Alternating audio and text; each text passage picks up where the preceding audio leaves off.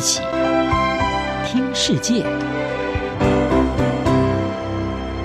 欢迎来到一起听世界，请听一下中央广播电台的国际专题报道。美国总统拜登政府在上台之后，于十九号宣布重新加入巴黎气候协定，规划要在未来三十年大砍二氧化碳排放量，并准备重新取回在气候议题上的领导权。但在美中关系仍处于冰点之际，拜登要如何实现他的政见，在气候议题上与中国进行周旋，正面临重重难关。美国重返巴黎气候协定后，国务卿布林肯在他的声明中强调，气候变迁将成为美国国内外政策的重心，并将纳入各层级的双边及多边对话。布林肯也已经在先前表明，希望与中国在气候议题上进行合作。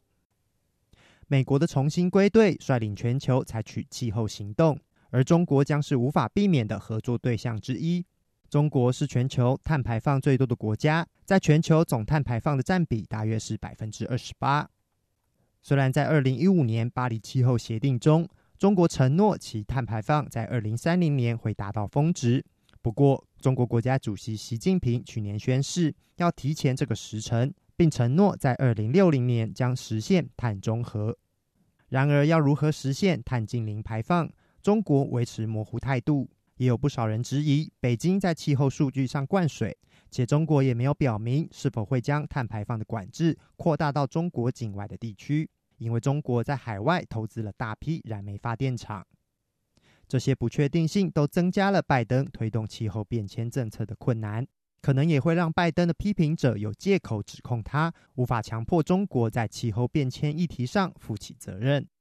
根据《华尔街日报》引述全球能源监测组织的报告指出，中国在二零二零年新建设的燃煤火力发电厂比去年世界各国的总和多出了三倍，而且中国也计划资助多个国家新建数十座海外燃煤发电厂，这也将威胁全球对抗气候变迁的努力。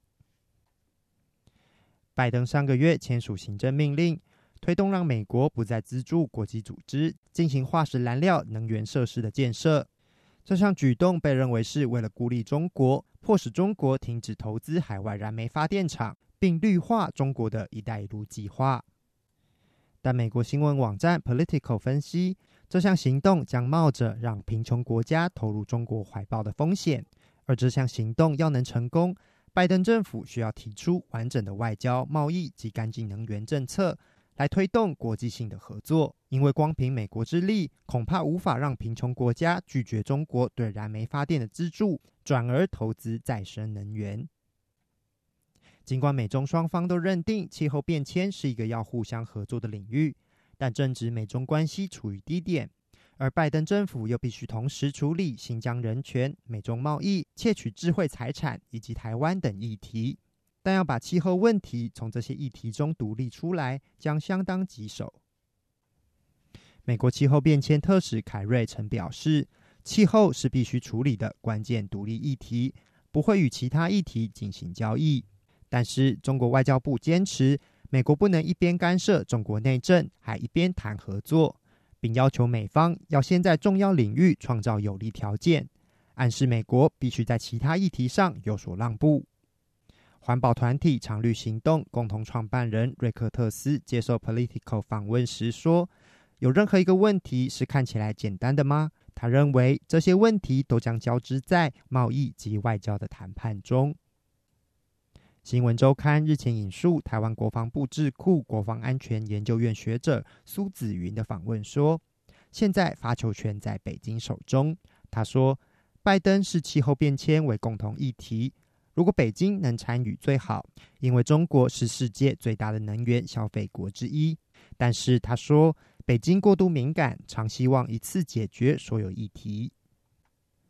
新闻周刊引述他说：“如果北京坚持交换美国所关注的人权和民主，我认为这将非常难以达成。”